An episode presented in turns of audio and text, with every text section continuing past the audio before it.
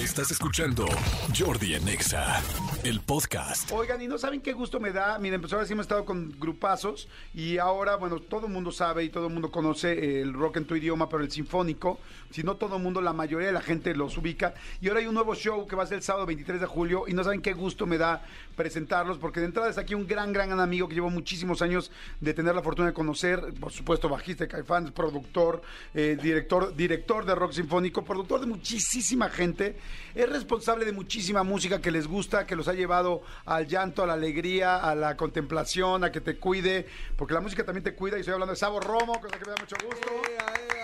Qué rico, querido Sabo, ¿cómo estás? ¿Bien? Un placer siempre estar contigo. Igual, amigo. En esta cabina tan colorida y tan tan discotequera, vamos a decir. Exacto, sí, tan No, discotequera. Está, está padrísimo, güey. Gracias, Muchas amigo. Quiero hacer la acotación, este, ex bajista de Caifanes. Ex bajista, sí. Aunque les cueste más trabajo. Sí, completamente de acuerdo. Ex bajista de Caifanes. Y este, y fíjate que me da muchísimo gusto conocer. También viene Sergio Santa Cruz, él es fundador, eh, voz y bajo de Neón, ¿no? Sí puedo decir no ex, ¿no? Sí, No, de no, Neón. sí, todavía estamos. Este, Y ahí. Exactamente, Sergio, bienvenido. Muchas Me da gracias. mucho gusto conocerte, evidentemente, como muchísimas eh, personas ochenteras. Yo soy del 71, entonces imagínate nada más para mí lo que significa Neón y lo que ha significado, evidentemente, Caifanes. Este, pero no, te- no tenía el gusto de conocerte, entonces te he cantado muchas veces, Exacto, pero no tenía el gusto de conocerte. Así es que me da muchísimo gusto Muchas gracias, Jordi, eh, en persona, ¿no? Evidentemente sí te conocía, pero no en persona. ¿Cómo estás? ¿Bien? Igual, Bien, bien, aquí contentos de estar aquí con ustedes y de que nos escuche aquí la banda. Y que ¿no? 35 años después Escucha. seguimos juntos. ¿Sabes que el 11 de abril del 87 Caifanes tuvo su primer show abriéndole a Neón? Ajá. Justamente en el viejo ¿Abriéndole a. Neón? Sí. Wow. Neón en ese momento, eh, igual que ahora, nada más que no se enteran estos güeyes. Era la banda más hot de la ciudad. Llenaban todo, era una cosa increíble. Así la víspera de grabar su primer disco, pues tenían muchos éxitos. Estas rolas que, que se hacían como de boca en boca, Ajá. ¿sabes? Y que pues, todo el mundo se las sabía. Claro. Entonces dije, bueno, para el primer show de Caifanes, pues necesitamos por lo menos garantizar que haya gente, ¿verdad? ¿Y cómo íbamos a garantizar eso? Pues colgándonos de neón, ¿verdad? y entonces estos muy generosos, que somos amigos desde unos años atrás, eh, pues compartimos ese escenario en abril del 87 y pues de ahí para acá y me encanta que, que seguimos juntos y que ¡Qué hemos padre! compartido muchas historias visibles, otras no tanto afortunadamente. sí, pues ya sabes, las historias del rock las mejores condenadas al anonimato, ¿no? Claro.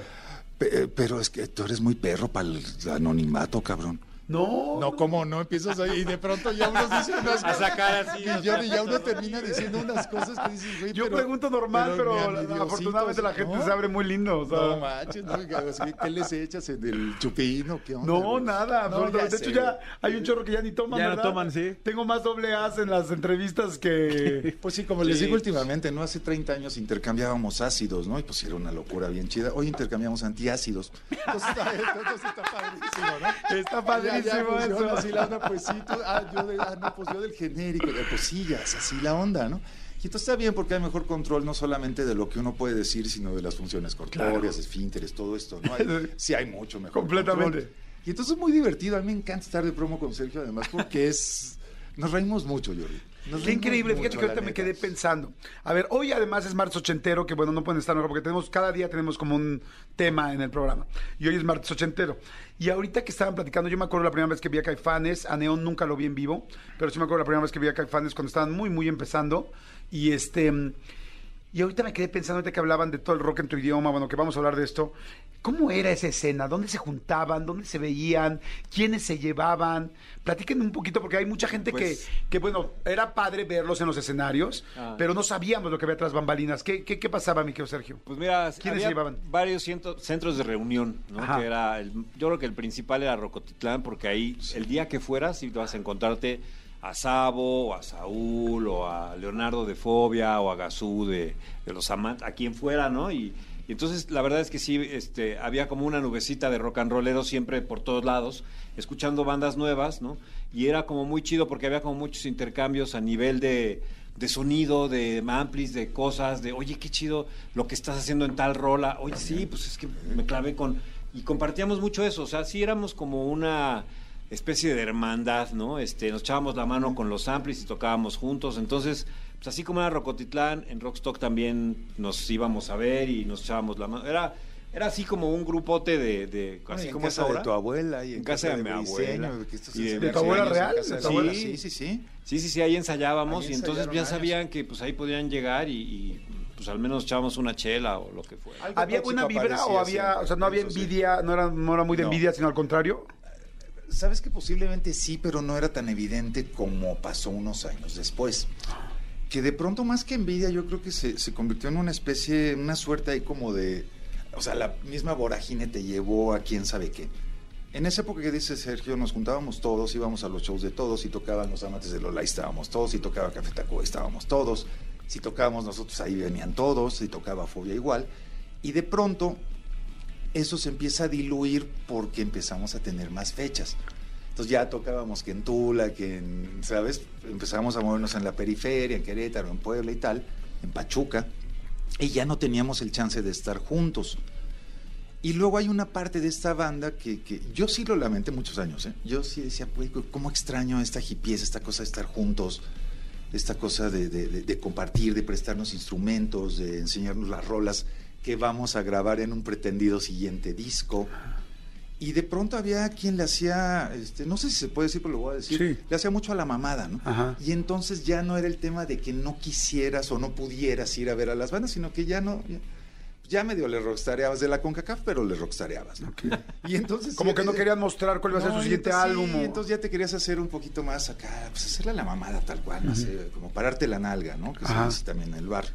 Entonces, eso pues obviamente hace que haya una cierta fractura, por lo menos en esta parte del rock chilango, y que las bandas dejen de frecuentarse, y que dejemos de caer al ensayo de neón, y que, ¿sabes? Que dejen de... o en La Quiñonera, que es un sitio que estaba ahí en el sur de la ciudad, en División del Norte, donde ensayamos muchos años los caifanes, que era una cuna de artistas, de pintores, de escultores, de, de fotógrafos, y ahí nos juntábamos todos y pasaban cosas bien padres, era como nuestro happening también de la CONCACAF sin menospreciarlo, pero sí eran, eh, eran momentos bien chidos Qué de intercambio artístico.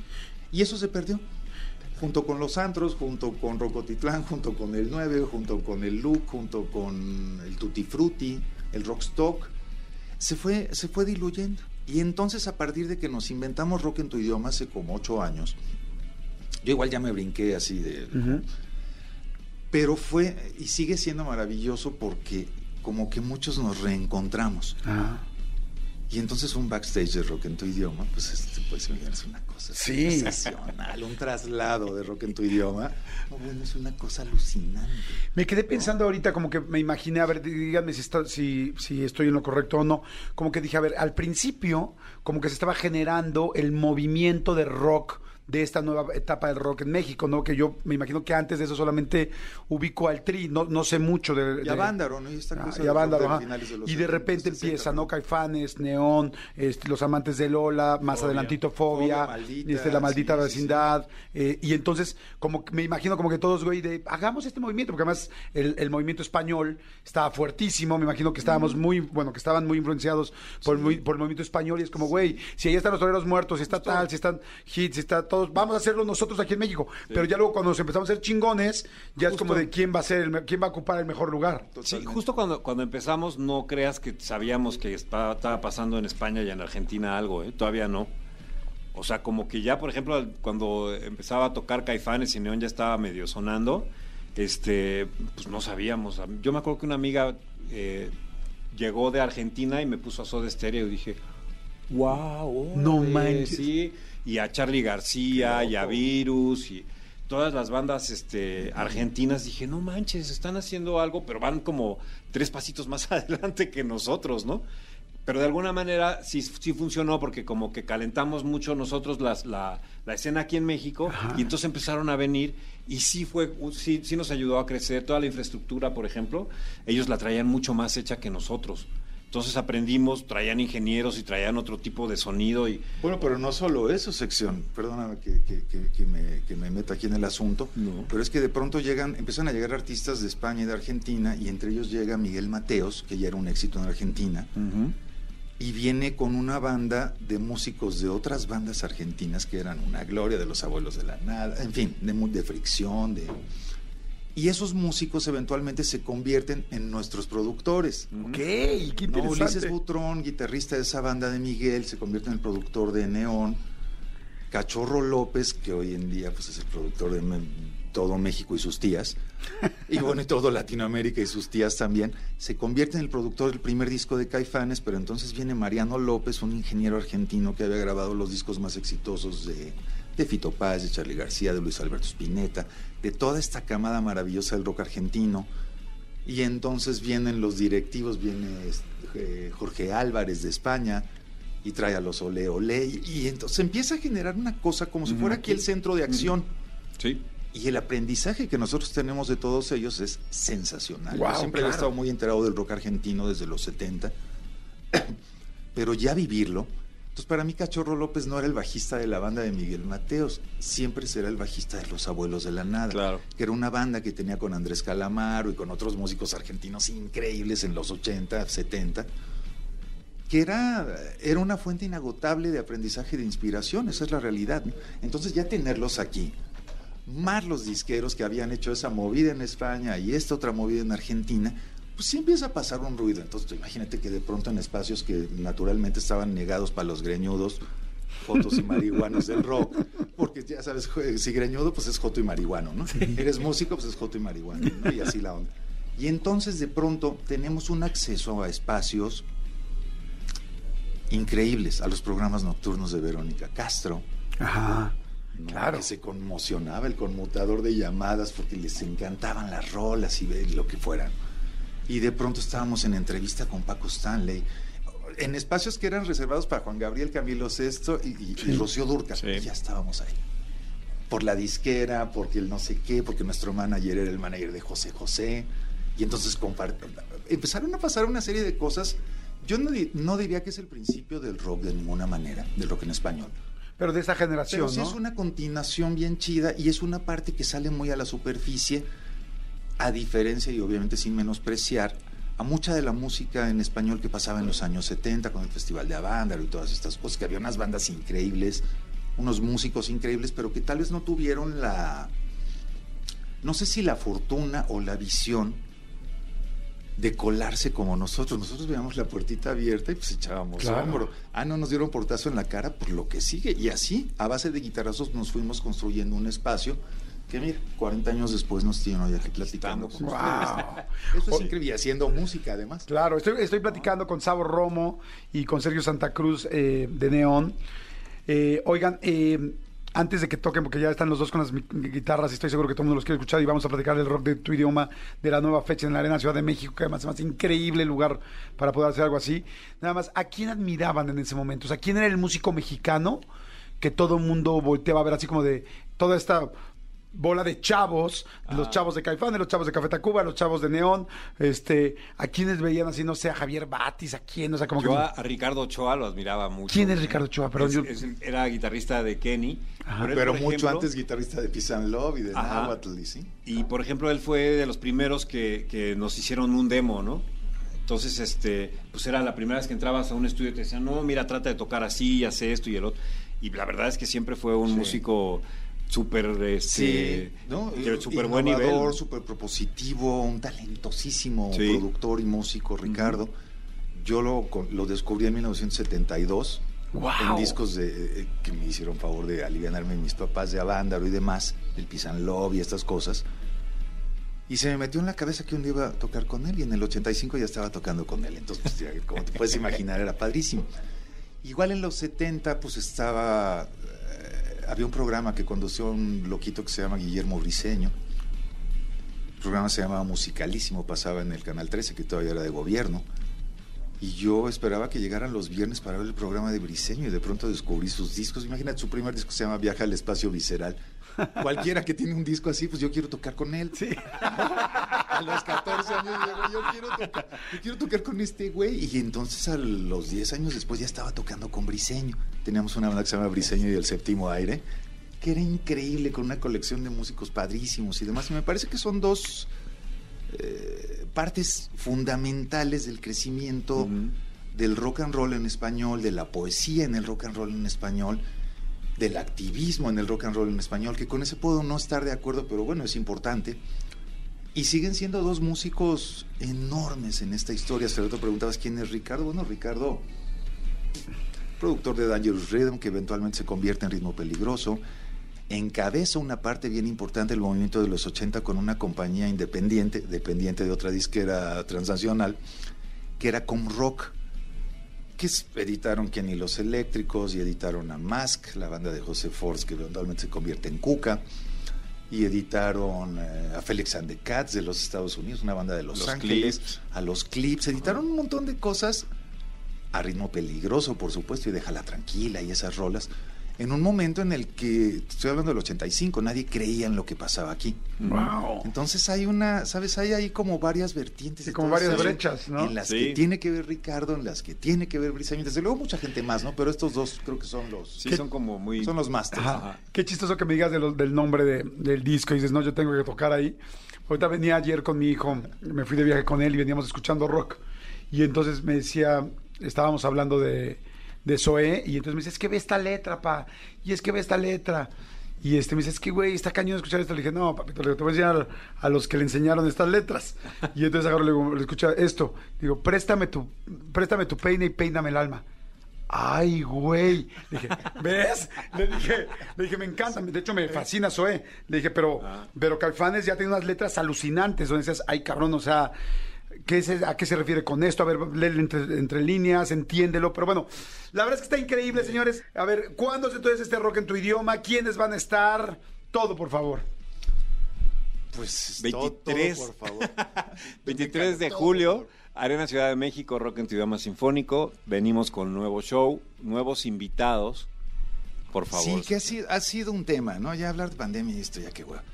Pero dos años de inactividad, dos años de silencio han resultado complicados en términos de poder continuar con la logística de un proyecto como este, que obedece a 25, 30 logísticas diferentes de diferentes cantantes. Entonces, Claro. como se puede imaginar, es complicado. Y decidimos que como no pudimos hacer esta producción en 2020, ahora en 2022 íbamos a realizar, aunque fuera, que es un montón, el lado A de la tercera entrega de Rock en tu idioma sinfónico. Y entonces viene una parte del elenco de Rock en tu idioma volumen 1, de volumen 2, y para este volumen 3, no, pues bueno, se puso buenísimo porque tenemos artistas inconmensurables, como a Salvador Moreno, cantante de La Castañeda, que es un artista eh, global, completo, alucinante, culto, brillante. Eh, está él, está Jonás de Plastilina Mosh, está Doctor Shenka de Panteón Rococó, Wow. está Rubén Albarrán de Café Tacuba, está Los Amigos Invisibles, directamente desde Venezuela, está Richard Coleman, directamente desde Argentina, que es uno de estos, para mí Richard sería como el, válgase toda proporción, eh, sería como el, el equivalente a Ricardo Ochoa de Argentina. Mentor de Gustavo Cerati, director artístico de Gracias Totales, esta última gira de, de- de- de homenaje a Soda.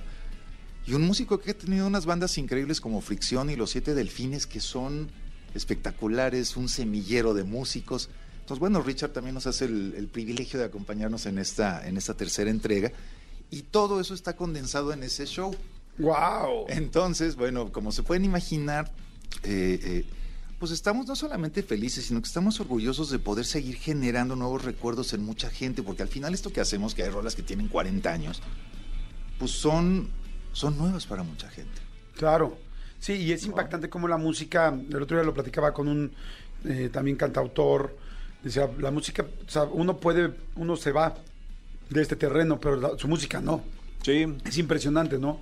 Mi hijo, te digo, ayer estábamos platicando y estaba descubriendo, o sea, me estaba enseñando canciones de Soda Stereo él a mí, porque se meten a escuchar todos los álbumes claro. completos Ah, y empiezan padre. una por otra. y dices, Claro. Y la música pues no envejece, ¿no? O sea, No, la, la buena música no envejece. Sí, Sí. resiste el paso del tiempo. Y luego, ¿cuándo nos íbamos a enterar nosotros, Jordi, que andábamos ahí de pachecos a los 18, 20 años?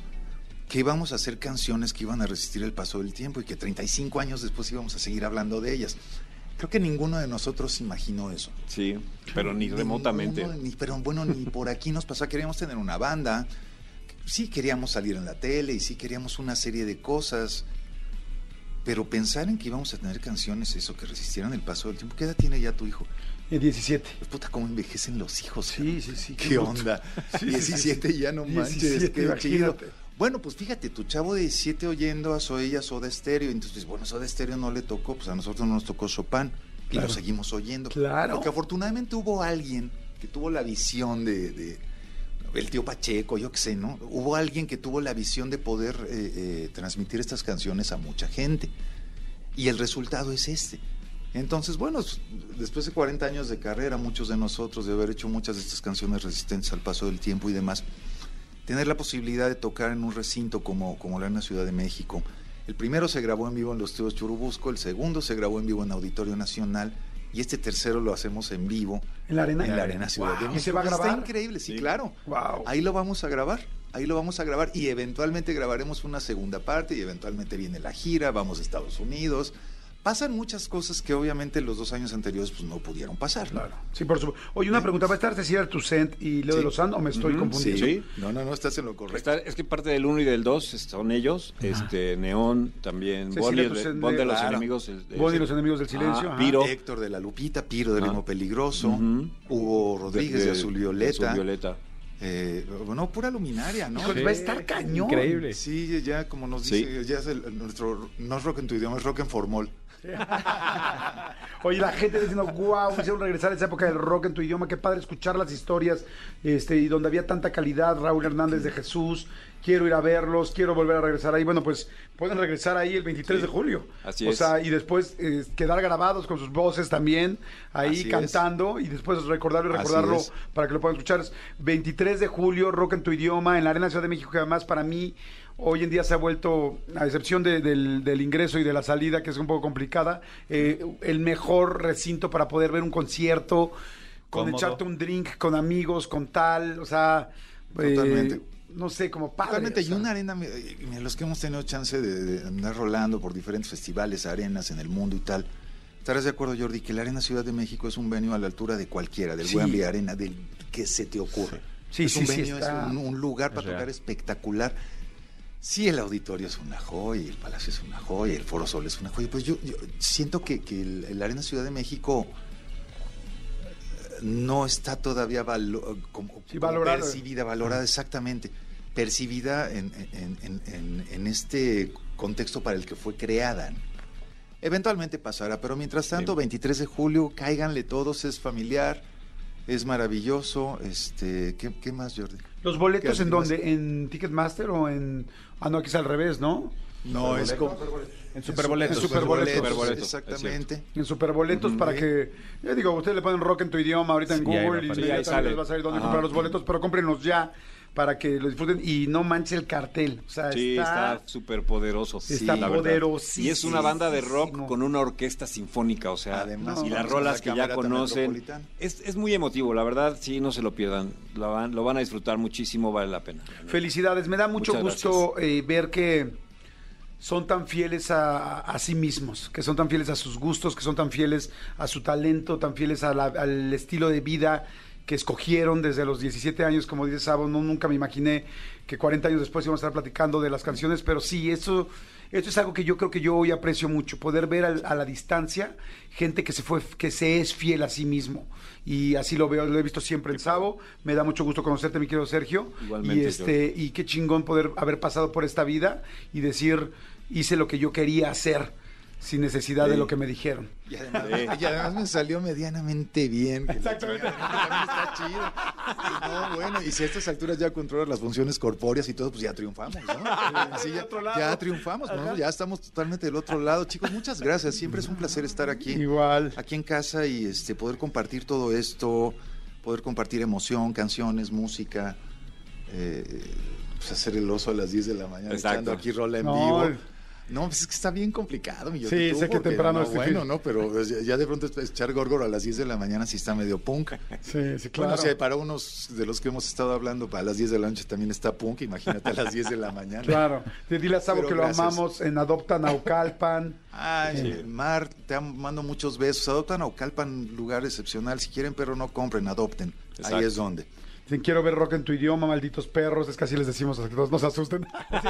Así es nuestra comunidad. Nuestra, sí. nuestra comunidad es de malditos perros. Ah, y, no, y- no, y- porque- y ya luego el, el femenino no lo hacemos porque. Exactamente. Sí, Pero, nos- todos sabemos que todos somos los mismos. Chicos, muchas gracias, muchas gracias. Gracias a ti. Señores, este, ah, bueno, redes, rápido, redes, Sabo, tus redes. De hecho, las Mis medias de red, güey, no sé ni cuáles son las redes. Yo soy el que está Rock en tu idioma sinfónico, arroba rock en tu idioma sinfónico, arroba sabor Roma, arro- arroba Pinocho Rock, Ajá. arroba Dana Paola y arroba Montero Pablo. Montero Pablo. Exactamente, gracias. Arroba Pinocho Rock, mira, los estaba buscando. Exactamente, Exactamente. Sabor Romo. eh, ¿Traes un en Pinocho con idioma. una guitarra en tu Instagram? Ahí, Sí. Y este, y Sabo, es que tengo varios, muchos Sabos, hay muchos que te quieren. LG. Sabo, Sabor Romo LG. Sabor Romo LG, Estoy perfecto. perdido en estas cosas. Y rock en tu Y rock en tu idioma. Sí, rock en tu idiomas, porque es de Gracias, sinfónico. Perfecto, arroba rock en tu idioma. Yo te digo que como boxeador de Tepito todo se lo doy a mi manager. Si mi manager me que no funciono, güey. No, no la armo chido, Liceo, gracias. Ahorita mucha gente nos preguntó, ay, ¿por qué no los, este, por qué no hicieron live? La neta, porque no se me ocurrió, o sea, ya me agarraron, me, me quedé clavado con la música, pero ahorita en mi historia y en las de Manolo estamos Exactamente. subiendo En esos Instagrams. En el lo que Facebook sucedió. de Rock En en los- tu idioma, yo lo subí. Ah, en el Facebook de Rock en tu idioma están ahí fragmentos ¿Por- por también qué no para que lo chequen. Live, o sea, para que O la sea, gente un los live vea. de, de Facebook. Exactamente. o de- de- Sí, para que los viéramos todos, Sí, pero sí. yo ahorita los Ya ves esta nueva generación cómo es. Ay, sí, malditos, mi- malditos millennials. No, yo no soy eso, yo soy millennial. Ahí te va millennial. Sí, ahí te va millennial. Ahí te va millennial para que Sí, sí. Soy tu leña. Sí, pues, ya, ¿Qué le hacemos? señor? ¿Qué le hacemos? Señores, son las Qué chido. 7.53, no le cambien, esto es Jordi Nexa. Acuérdense que todos los programas están en podcast, entonces a partir de hoy a las 3 de la tarde, si quieren volver a escuchar esta entrevista, esta canción, este tema, todo lo que hicieron, este en vivo, pues bueno, nada más a las 3 de la tarde le ponen en cualquier plataforma digital este de audio, en Spotify, en, Apple- Himalaya. En Himalaya, en Apple, eh, ¿cómo es Apple? Apple Play, ¿no? Ya no sé, es este Apple Music. En iTunes, en Apple Music. todas las plataformas En Amazon. Music. Le ponen Jordi en Exa y ahí va a salir entrevista con Sergio Santa Cruz y con Sabor Romo del día de hoy. ¿Sale? Escúchanos en vivo de lunes a viernes a las 10 de la mañana en Exa FM 104.9.